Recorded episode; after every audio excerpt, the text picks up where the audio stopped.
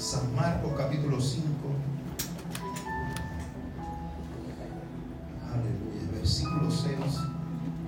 Y Lucas capítulo 15, versículo 20, pero vamos por Marcos 5, versículo 6 dice, en el nombre del Padre, del Hijo y del Espíritu Santo, esta casa dice, Amén. cuando vio pues a Jesús, de lejos corrió y se arrodilló ante él. Cuando vio pues a Jesús de lejos, corrió y se arrodilló ante él. Lucas 15, por favor, busquen Lucas, Lucas 15, versículo 20.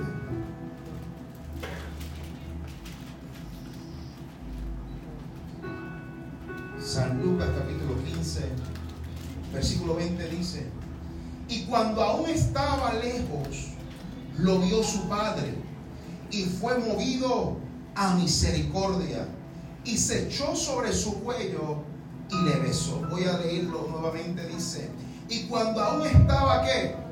Lejos, diga conmigo, lejos. Dígalo fuerte, estaba lejos. ¿Lo vio quién? Y fue movido a qué? A misericordia y se echó sobre su cuello y le besó. Dígale que está a tu lado, Dios te vio, dice. Padre, gracias por esta tarde. Gracias por este gran servicio. Gracias por lo que tú has hecho y por lo que seguirás haciendo.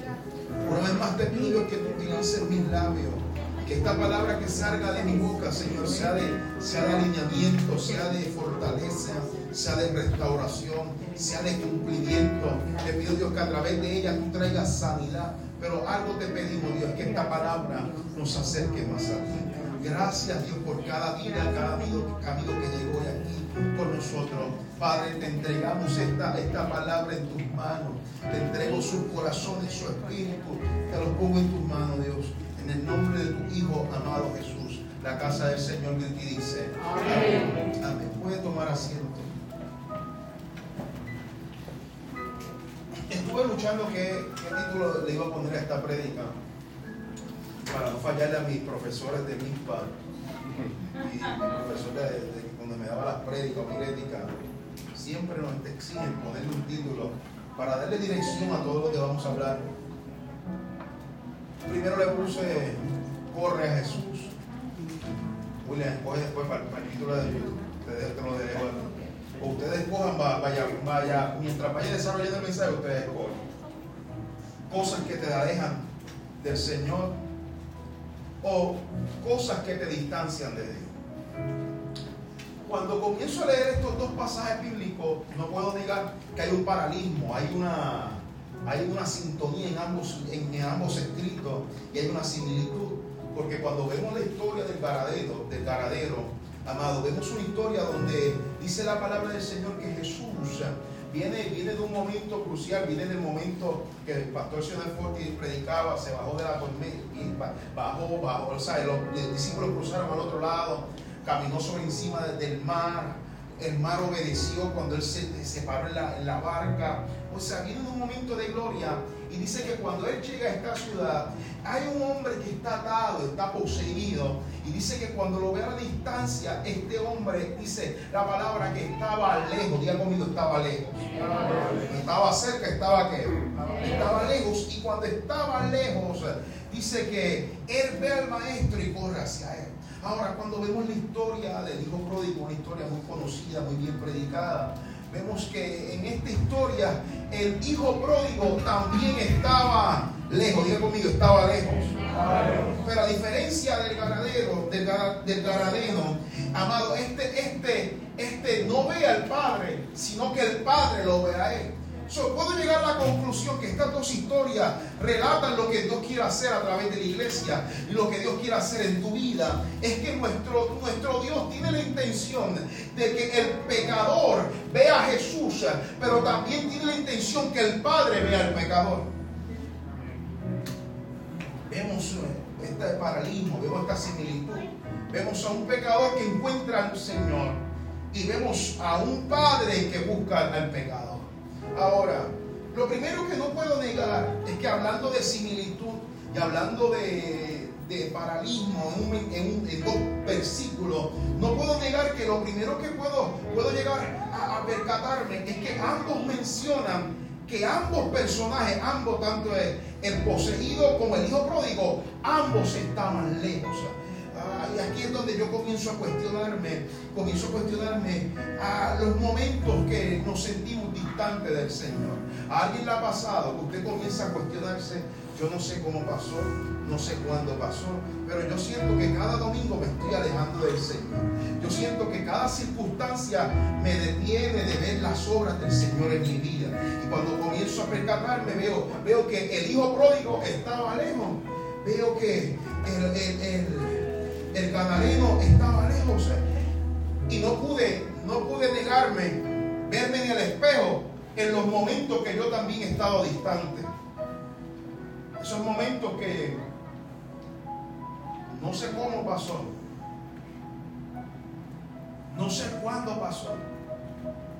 Cuando me chocó con esta realidad que también yo he estado lejos como el garadeno, como el hijo pródigo, tengo que preguntarme por qué sucedió cuando no sabemos el cómo ni el cuándo, hay una tercera respuesta, hay que buscar el por qué.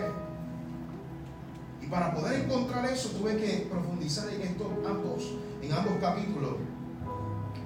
Para poder encontrar el por qué. Tuve, tuve que remontarme en esos momentos cuando usted iba, por lo menos los de Arecibo, cuando iban a, a la cosa, o cuando iban a Casipesca, es una playa de acá de Arecibo, para los que no son de acá. Esos momentos que casi pesca estaba, el oleaje estaba horrible. Esos momentos que la marea está insoportable. En casi pesca, en esta playa, tú tienes que tener cuidado. Porque si tú te dormías los tres segundos, de momento tú estabas en la orilla haciendo un castillo de arena. Pero si te dormías los tres segundos, podías estar en mar adentro. Los que son de Arecibo saben que estoy hablando. Sea, allí no podemos bautizar a la gente. Pues si lo bautizamos, mira, llamen a los rescatistas porque se nos va. Se nos va con Cristo rápido, dice la so, Para poder remontarme en esto, me acuerdo que así son los momentos que nos distanciamos de Dios, que de momento estamos cerca y de momento pasa con nuestra vida que cuando tú abres tus ojos, tú dices, ¿cuándo pasó? No me percaté que ya estoy faltando a la iglesia. Yo no me percaté que ya dejé de orar. Yo no me percaté que estoy consumiendo más Netflix que, que buscar la presencia del Señor. Yo no me percaté que el círculo de amigos últimamente se inclina más a lo mundano que a lo espiritual.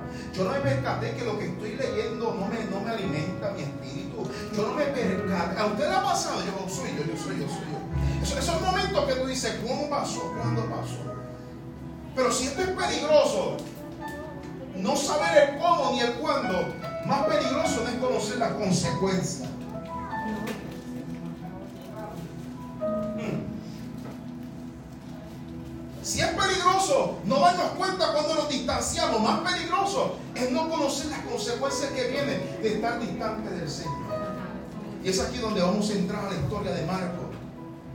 Porque esta historia del Garadeno nos entrega varias razones y nos entrega las consecuencias de estar lejos del Señor. El texto dice que el Gadareno se encontraba lejos, pero cuando estaba lejos, eh, eh, eh, el texto comienza y dice, bueno, este hombre, en Marcos 5, dice, muchas veces había sido atado con grillos y con cadenas. Si, si vamos a buscar las consecuencias, y si vamos a buscar cómo pasó, y si vamos a, buscar cuándo pasó que nos distanciamos, eh, eh, eh, este texto nos enseña, este texto nos enseña una de las razones por las cuales nos podemos distanciar del Señor. Y lo primero que el texto dice es que muchas veces había sido atado con grillos y con cadenas. Si hay algo que nos puede alejar de la presencia del Señor, son las cadenas que nos pone la gente. Mm. Si hay algo que nos puede de, distanciar del Señor. Son muchas veces las opiniones de la gente, las cadenas que te pusieron los demás, los comentarios negativos de la gente que tú esperabas que te iba a respaldar después que Dios te dio esa palabra poderosa. Y para tu sorpresa lo menos que hicieron fue apoyarte, lo menos que hicieron fue darle que sea un like a ese post que pusiste, Juan 3:16, ni siquiera te dan eso, comenzaron a darte de codo. Y son estos momentos que tú dices, Señor, ¿cómo pasó? ¿Cuándo pasó? Es que, es que tanta opinión de la gente pudo más que la opinión de Dios en tu vida. La opinión de tus padres.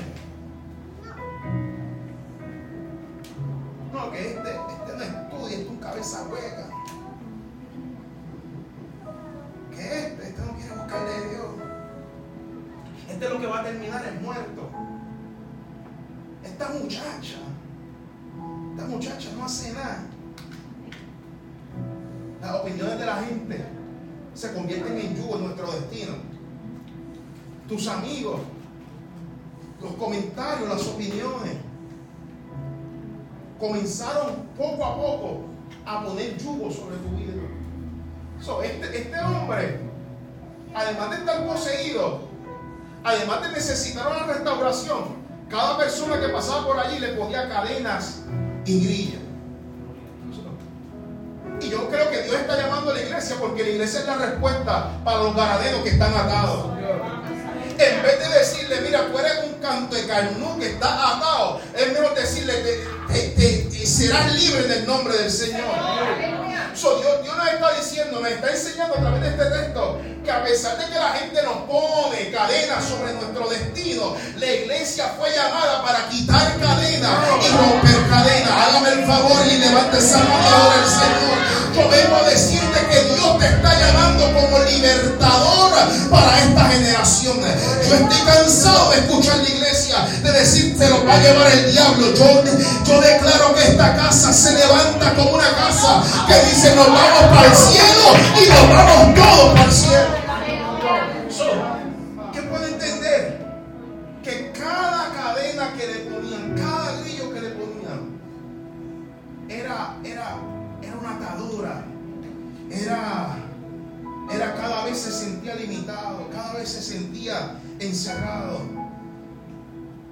Encontraste con sistemas religiosos, te encontraste con gente que te ponían yugos encima de ti.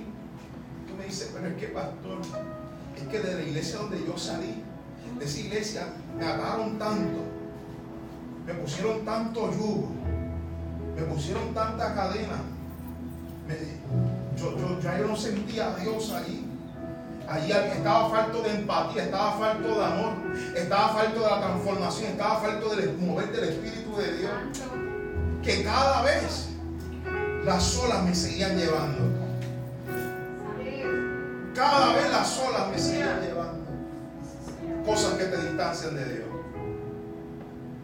Las cadenas que te ponen los demás. Pero el texto sigue y dice, dice primero, muchas veces había sido atado con grillos y cadenas y después dice, nadie le podía dominar. Primero, una de las cosas que te pueden distanciar son las ataduras que te ponen las demás personas. Pero hay una segunda cosa que te puede distanciar del Señor y es tu carácter.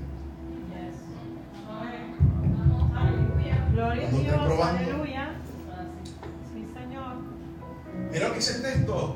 Nadie le podía dominar. El problema de muchas veces nuestro carácter es que nos creemos sabios en nuestra propia opinión comenzamos a decir, yo soy así y así me voy a quedar. Yo nací así y nadie me va a cambiar. ¿Y sabes qué es lo triste?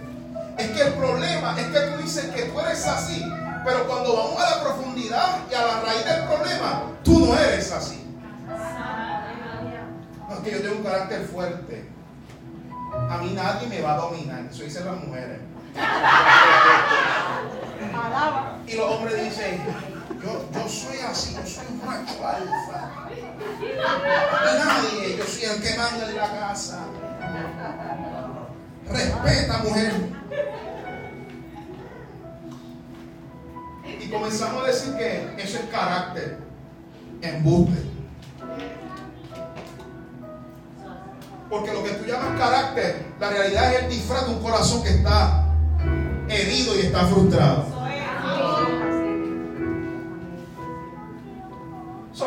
E, e, este hombre dice, a mí nadie me va a dominar.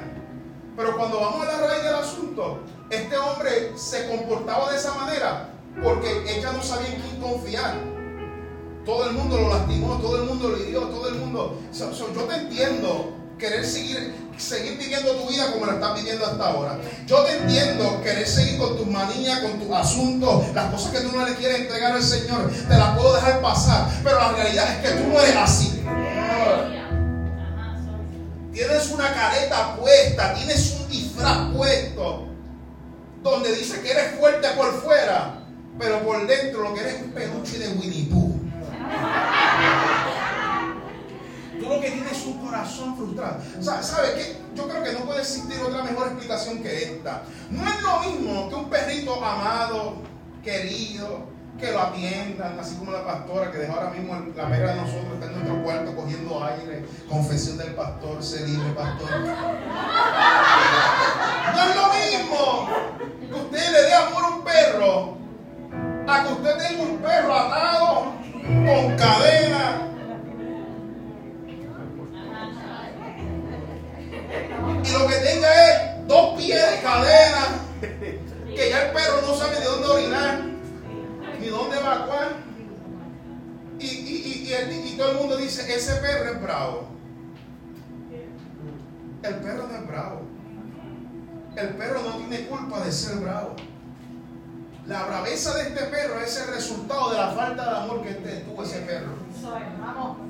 So, lo que tú llamas carácter es un dolor que todavía tú no has resolvido. Lo que tú llamas carácter es algo que tú no quieres que Dios meta con su mano y lo sane. Lo que tú llamas carácter no es que tú eres fuerte, es que tú no quieres que Dios se haga fuerte en tu vida. Hay alguien que pueda decir amén, por favor. El perro no es que el perro le limitaron. Lo limitaron, le pusieron yugo, le pusieron cadenas, lo tuvieron ahí. Dice, ese perro nunca va a cambiar. Es que, es que lo castramos de que pudiera ser otra persona.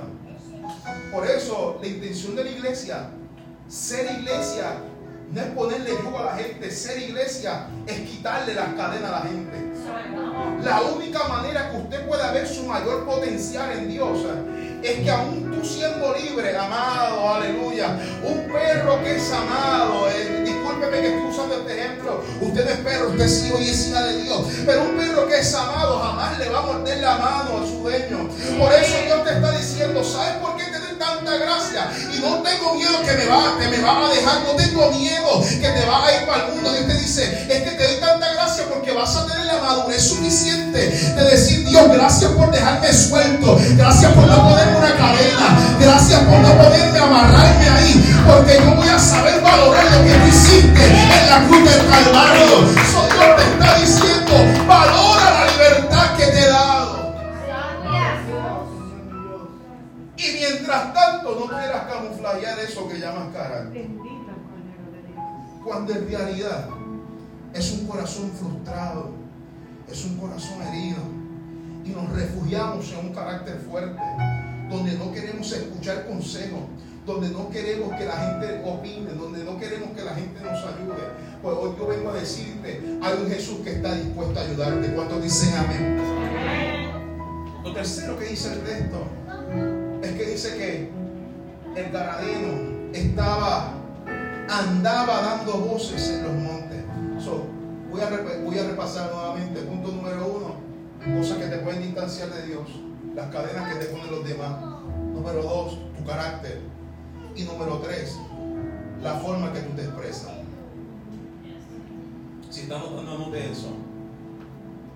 Dice el texto que andaba dando voces en los montes. Cuando tú veas que tu vocabulario comienza a cambiar, un buen momento que te comiences a examinar.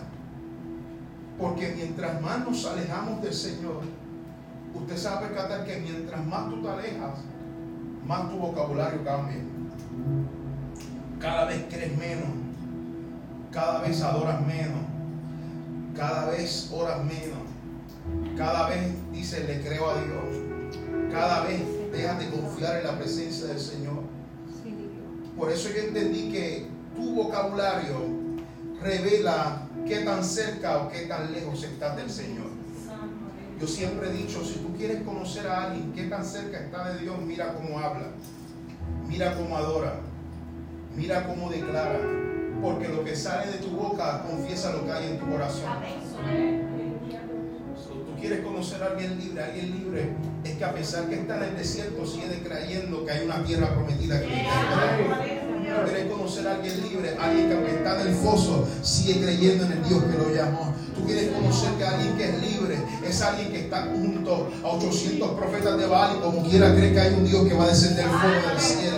Tú quieres conocer que alguien es verdaderamente libre. Es que a pesar de aunque su matrimonio está viendo guerra, sigue adorando al Señor. Tú quieres conocer a alguien que esté libre. Es que a pesar de aunque el diablo te ha hecho la guerra, tú puedes confesar que el que comenzó la buena obra en ti la va a perfeccionar. Yo necesito la gente que es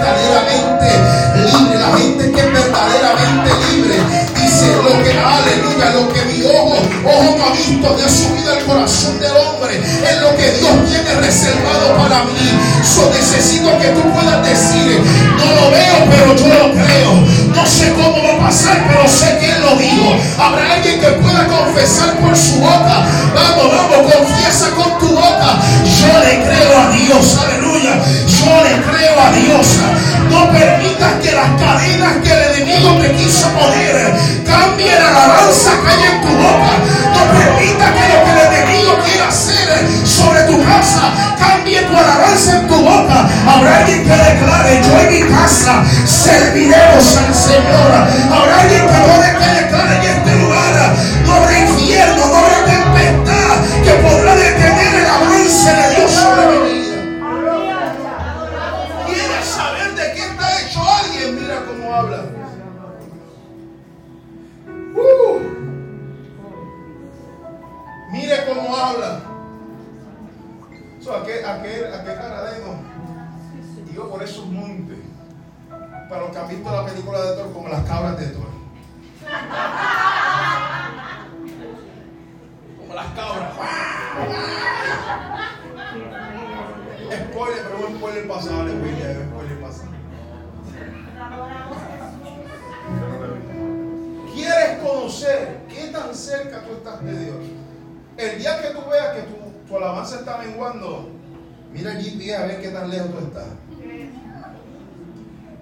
Que tú veas que tu alabanza esté menguando, tu búsqueda, tu tiempo de adoración, tu tiempo de declarar, le creo a Dios.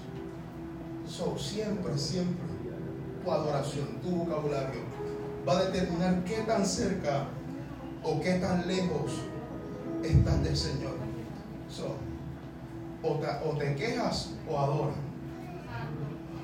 O te lamentas o adoras. O te apartas o adoras. O, te, o critican o adoras. Pregunto, ¿qué vas a escoger tú hoy? Gracias por su entusiasmo. Cuatro, número cuatro. Dice que andaba en los sepulcros. So, si hay algo que es sinónimo, que tú puedas saber que tú, tú estás, ya, ya a esta altura, si tú estás andando por los sepulcros, tú estás bien lejos de Dios. Si tú estás jangueando por los sepulcros, tú no estás ni, ni a la esquina de o sea, tu regreso para, para Dios está, es, largo el camino. So, este hombre, sus moradas, los lugares que él habitaba, eran lugares de sepulcro. Sí, porque si hay algo que yo entendí es que cuando nos alejamos, comenzamos a tener la esperanza de conseguir vida en lugares que están muertos. Gloria al Señor. Por eso me, me, me, parece ver al ángel diciéndole a María, mira María, ¿qué haces buscando entre los muertos al que vive? ¿Qué haces buscando consejos que te van a dar, que te van a dar vida en gente que está muerta? ¿Qué haces buscando en los horóscopos cuando hay una Biblia que te puede dar luz?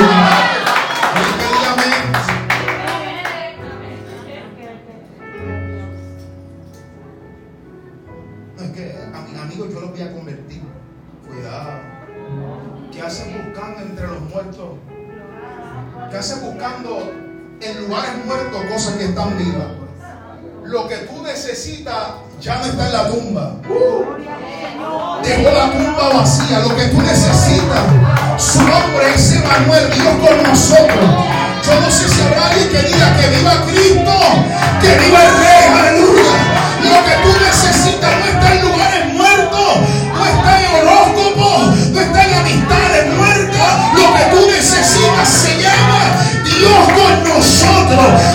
Jesús. Habrá alguien que diga, si voy a correr, si voy a buscar una morada, va a ser en la presencia de mi amado, va a ser en la presencia de mi amado.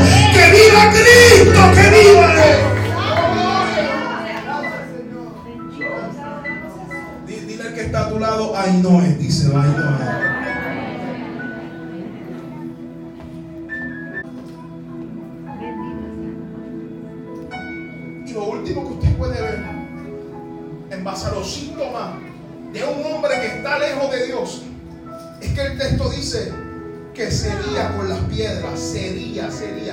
Se mutilaba con las piedras.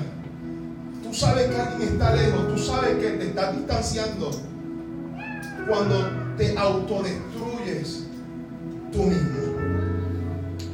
En el momento que ya no esté suficiente las cadenas que te ponen los demás, tú comienzas a ponerte cadenas tú mismo.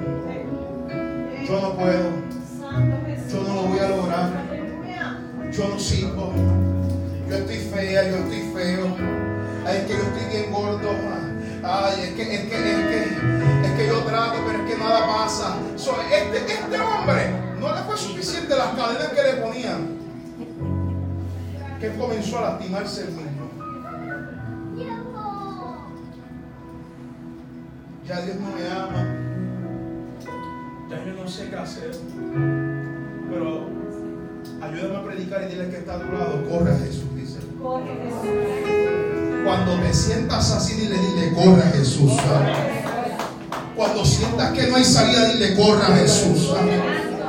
Cuando sientes que estás llorando y nada te ayuda, dile que está lado, corre, corre Jesús. Corre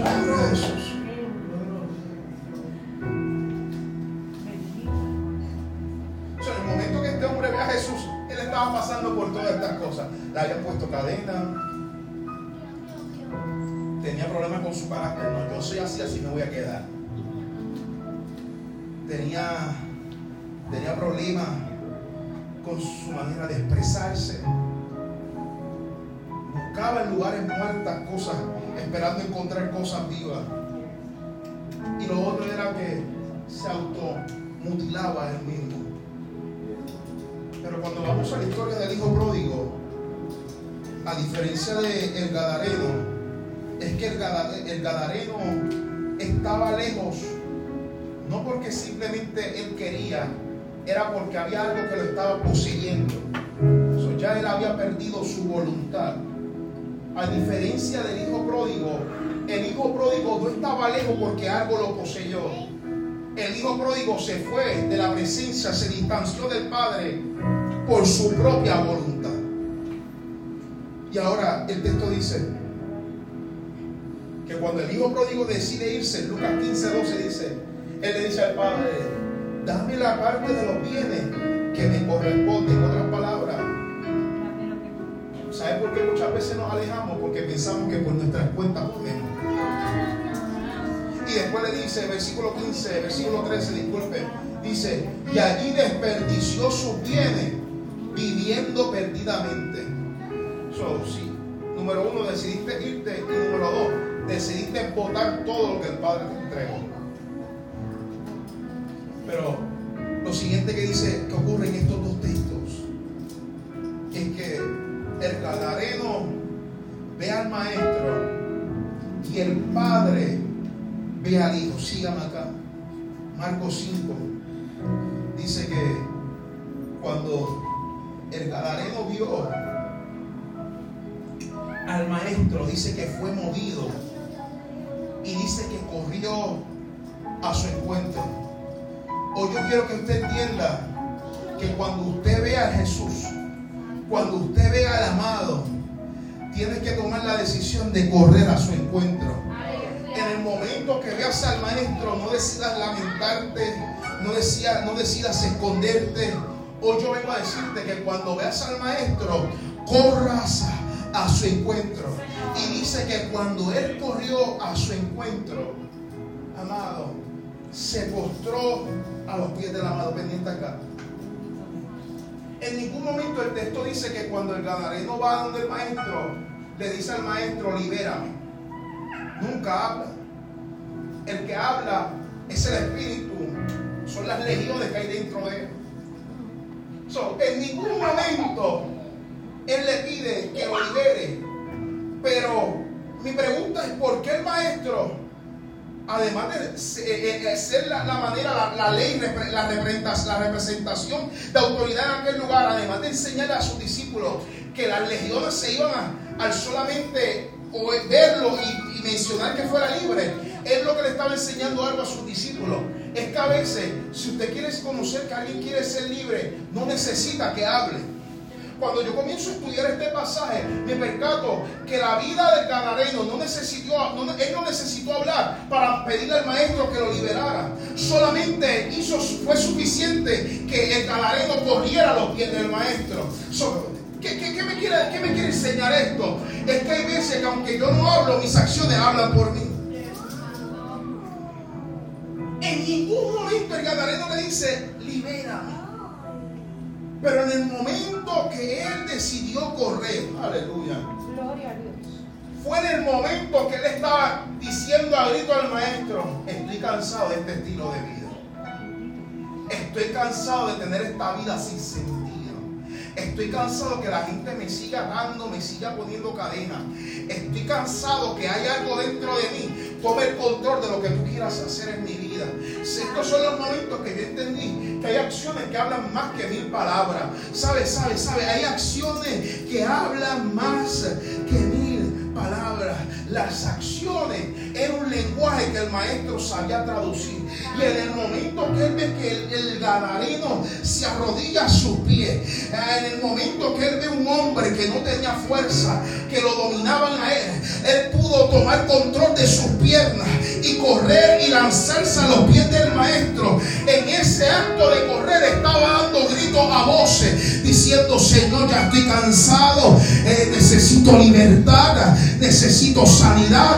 Hay acciones que hablan, aleluya, que están hablando la libertad que tú necesitas. Y es en este momento donde yo puedo entender que a veces el hecho de que tú vengas a la iglesia, tú le estás dando, tú le estás hablando al maestro y estás diciendo, Dios, esta semana ha sido fuerte, pero sigo creyendo en ti. Cada momento que tú decides, aleluya, arrodillarte en tu cuarto, aunque no salga una palabra de tu boca, el maestro está leyendo ese lenguaje. Las acciones es un lenguaje que Dios sabe traducir. Mira, los hombres,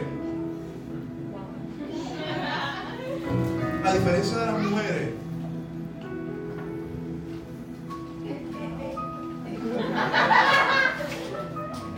los hombres, a diferencia de las mujeres, nosotros no sabemos transmitir bien lo que sentimos, no sabemos expresarlo, no sabemos verbalizarlo. Y ahí es donde las mujeres se alteran. Pero háblame. No es mi caso, no es mi caso. Yo, hablo, ah, yo soy otro tipo de hombre. A mí me gusta hablar y me gusta, ¿sabes? Déjame, déjame aquí limpiarme las manos y echarle la culpa a los hombres que están aquí. Ustedes resuelvan allá con su mujer que esté soltero, gloria a Dios. Pero el, el soltero con estos códigos también, con estos códigos. Y las mujeres que están aquí con estos códigos también. O sea, nosotros no sabemos hablar mucho. No sabemos transmitir ni, ni, revelar lo que sentimos. Y las mujeres tienen que aprender ese lenguaje que, que salió el maestro y era saber leer las acciones. El día que usted ve a su esposo lavando ropa es un día que le está pidiendo perdón a usted. El día que usted vea, el día que usted vea al hombre fregando es un día. El día que la William se está yendo.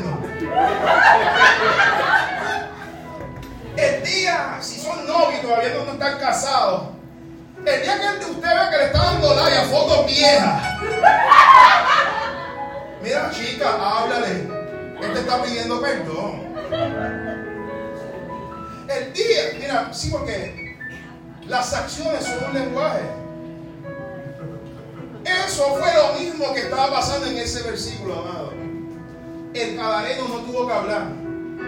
El maestro, con una acción, Dios supo y el maestro supo que este hombre, a pesar de que el diablo lo quería atado, estaba cansado de estar atado. Cada vez que tú llegas a la casa de Dios, es cada vez que tú le estás diciendo, Dios, aunque el enemigo me dio duro, sigo creyendo en lo que tú hacer en mi casa. Cada vez que tú digas, Dios, envíame a mí, es cada vez que tú le estás diciendo, a pesar con mis debilidades, le sigo creyendo a Dios. Por eso, por eso aprendí con este texto que, que no hace falta muchas veces hablar para servir al reino de los cielos. Ah, pastor, yo no sé hablar. Pero Dios te dio otros talentos. Dios te entregó otras cosas que usted puede ponerlo a la, a disposición del Señor. Este hombre no necesitó hablar con correr al maestro. Es lo que le estaba diciendo, Señor, te voy a dar una oportunidad para que tú me liberes. Es lo que le estaba diciendo, me cansé de esta atadura. Me cansé de tener esta vida sin sentido. El gadareno estaba haciendo una declaración. Aunque el enemigo me quiera ver atado, oh gloria. Ah, yo sé que veré la bondad del Señor en la tierra de los gigantes. El día que él corrió donde el maestro, él lo que estaba era aceptando que él era el hijo de Dios. Él era el hijo del Dios altísimo. En el momento que él decidió correr, correr a Jesús era aceptar el poder que hay en su nombre. Pero ahora cuando vamos a la historia del hijo pródigo, dice que el hijo pródigo es visto por el padre. Lucas 15, 20 dice, lo vio su padre. Y cuando el padre lo vio, dice que fue movido a misericordia. Y cuando fue movido a misericordia, lo primero que yo puedo entender es que dice que el Padre reconoció a su Hijo. So, Dios nos está diciendo, hay momentos que nosotros tenemos que correr donde Él, pero hay momentos que Él va a correr donde nosotros. Y cuando Él nos vea, Él nos va a decir, ¿sabes qué? Yo fui movido a misericordia. Ser movido a misericordia significa es que Él te va a dar algo que tú no mereces. Porque lo primero que ocurre es que el Padre lo reconoce como su hijo. Paréntesis. Este hijo acaba de, acaba de pasar una de las peores semanas de su vida. Este hijo metió las patas hasta, mira, hasta. Este hijo fue un mal hijo. Y a pesar de que se comportó mal, a pesar de que malgastó el dinero, a pesar de que no escuchó el consejo del padre, como quiera, cuando el padre lo vio, fue movido a misericordia y lo reconoció aún como su hijo. Hoy yo quiero que tú entiendas, iglesia, que tu condición no te quita tu posición. Lo que voy a repetir, tu condición no te quita tu posición. Usted podrá estar sucio, usted podrá estar en el suelo, usted podrá decir que usted no se levanta de esa, pero es que cuando Dios te ve, Él no te ve como un puercosero, Él no te ve como un pecador, Él no te ve como un mundano, Él te sigue viendo como hijo. Por eso, Él vuelvo y repito, tu, tu condición no te quita tu posición. dile que está a tu lado, sigue siendo hijo, dice. Cuando fue movido a misericordia, dice que el mismo, el mismo Padre dio el primer paso. Porque mira lo que dice el texto. Dice que cuando él lo ve, se echó sobre su cuello y le besó. Mira, amado, este muchacho viene a estar comiendo con cerdo. Apestaba, no olía bien, no se veía bien. La ropa que tenía era la peor ropa, ropa de siervo, de esclavo. Y a pesar con todo esto, cuando el Padre fue movido a misericordia, a pesar con toda suciedad, el Padre lo besó. A pesar de lo que tenía eran unos harapos, el Padre lo besó. A pesar de que su vida estaba en miseria, el Padre lo besó. Aleluya. Yo vengo a decirte hoy en esta tarde que no importa cómo tú te encuentras hoy, el Padre quiere besarte. Hoy quiero que tú entiendas que si tú no corres hacia Él, Él va a correr hacia ti. No importa cómo te encuentras. No importa qué tan mal tú te sientas. No importa qué tan lejos tú te encuentras o te sientes. Te dice, puedes correr hacia mí. O puedes esperar que yo corra hacia ti. Yo no sé si usted puede imaginarse esta escena. Yo quiero invitarte a que usted se ponga de pie, por favor. Y que ahí donde usted está, cierre sus ojos.